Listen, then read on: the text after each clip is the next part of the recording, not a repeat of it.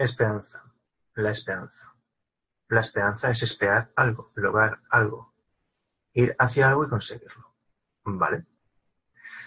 En la Divina Comedia, cuando Dante entra en el infierno, escrito en la puerta pone, abandona toda esperanza al cruzar estas puertas. Traducido es, deja de esperar porque ya has llegado a. Dejando aparte la Divina Comedia, pero inciso aparte de sobre la misma, que es un recorrido para suprimir todo lo malo del ser humano y llegar al lugar adecuado para el mismo, en síntesis. La esperanza es aquello que nos mueve en algo, en un concreto. Es de que tenemos la esperanza de conseguir esto, pero no es incluido que se consiga.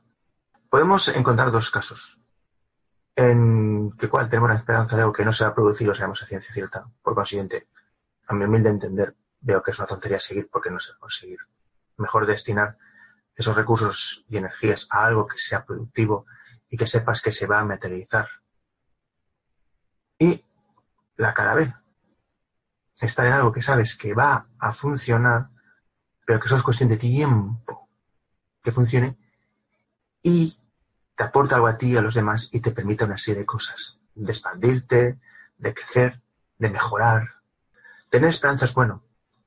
De hecho, es productivo pero también puede ser usado como mecanismo de control.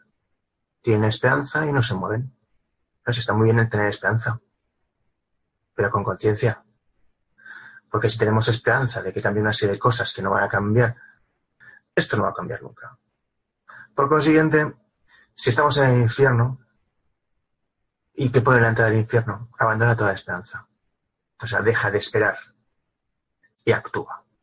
En síntesis, también se ha dicho el recorrido de Dante es ese, actuar, moverse, ir hacia algo. Y eso es lo que hay que tener en cuenta a la hora de hablar sobre la esperanza y lo que se puede producir con ella.